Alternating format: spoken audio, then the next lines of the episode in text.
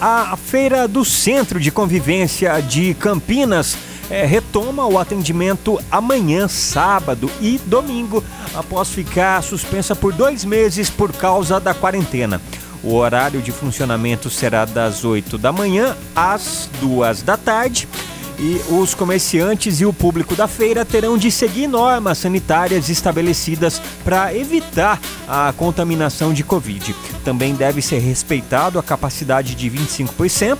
Será obrigatório disponibilizar álcool em gel e fazer uso de máscara de proteção e luvas, tá? É, ao atender os clientes. E também manter o distanciamento social. A feira tem cerca de 250 expositores. A sua revista diária. Revista Nativa.